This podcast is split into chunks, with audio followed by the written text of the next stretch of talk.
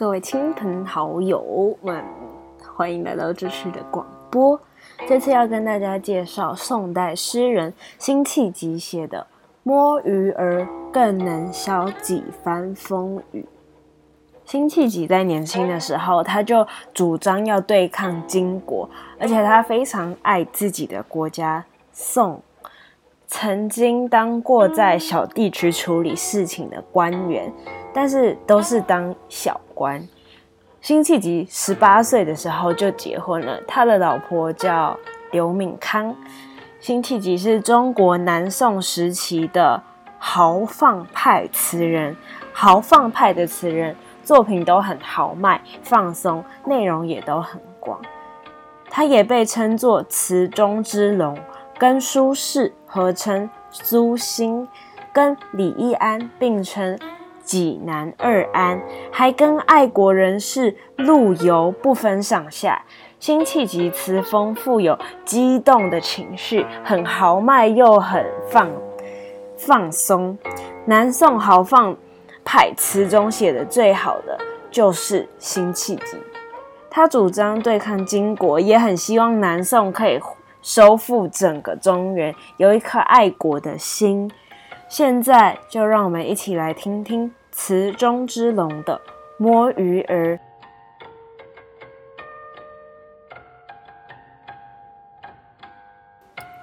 辛弃疾，摸鱼儿更能消几番风雨。淳熙己亥，自湖北。曹移湖南，同光王镇之置酒小山亭为赋，更能消几番风雨。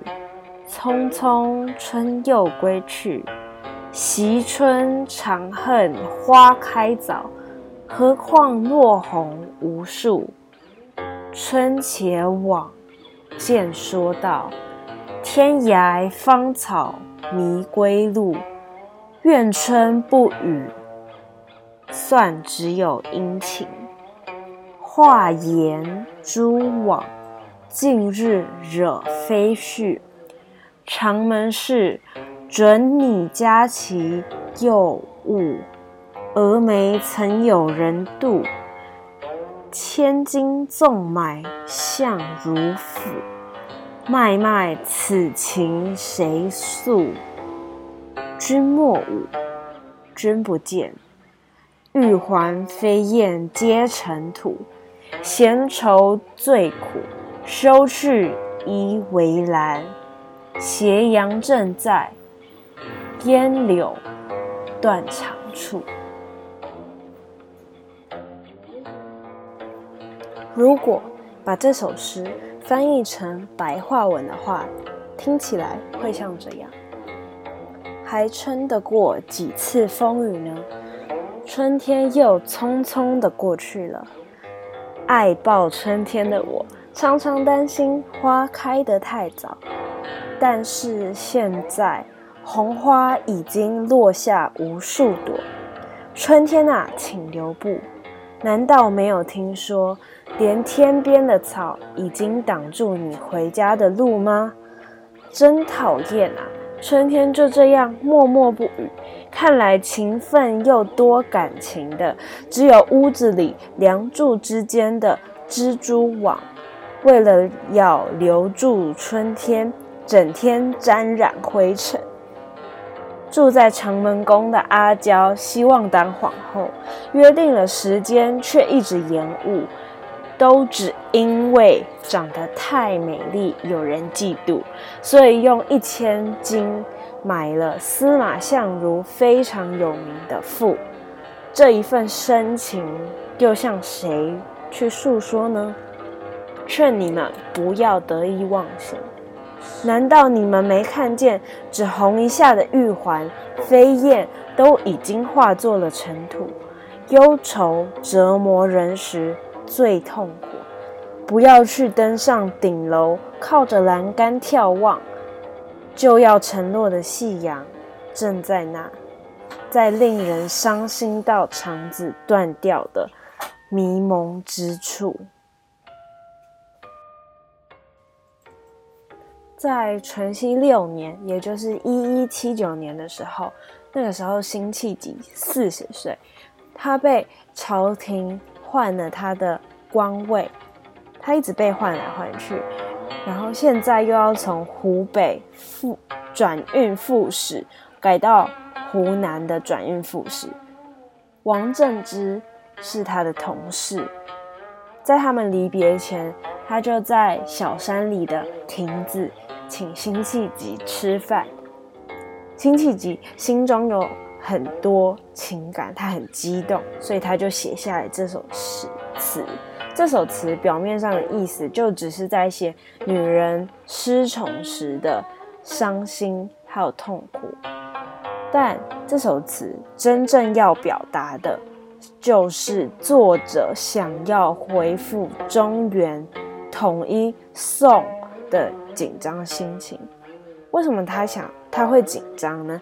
就是因为辛弃疾他不被朝廷重用，他现在只是一个管理钱、管理粮食的小官位，而且这个官位非常低，辛弃疾没有机会来展示他的能力，更没有人想要听他的想法。所以第二段就说到汉武帝的陈皇后失宠。作者就用陈皇后在长门失宠来比喻他自己，说自己不被朝廷重用的不幸遭遇。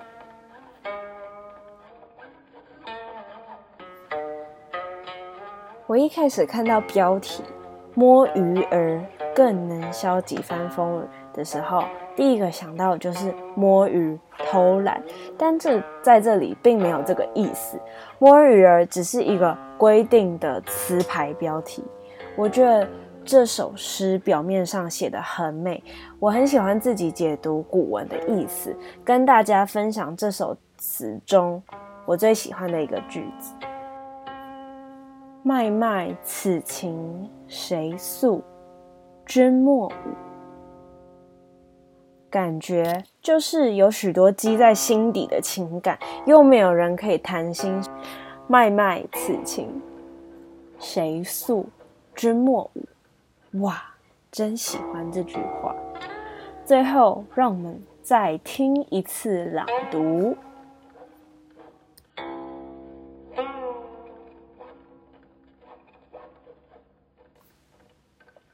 辛弃疾。摸鱼儿更能消几番风雨。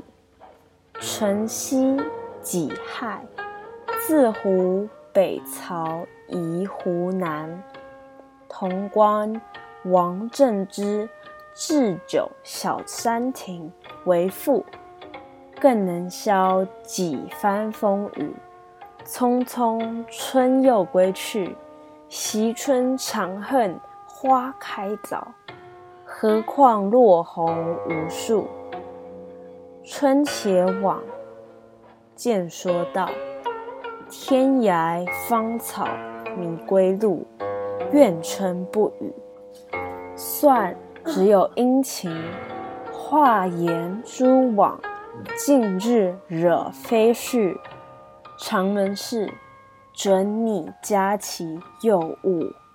蛾眉曾有人妒。千金纵买相如府，脉脉此情谁诉？君莫舞，君不见，玉环飞燕皆尘土。闲愁最苦，休去依围栏。斜阳正在，烟柳断肠处。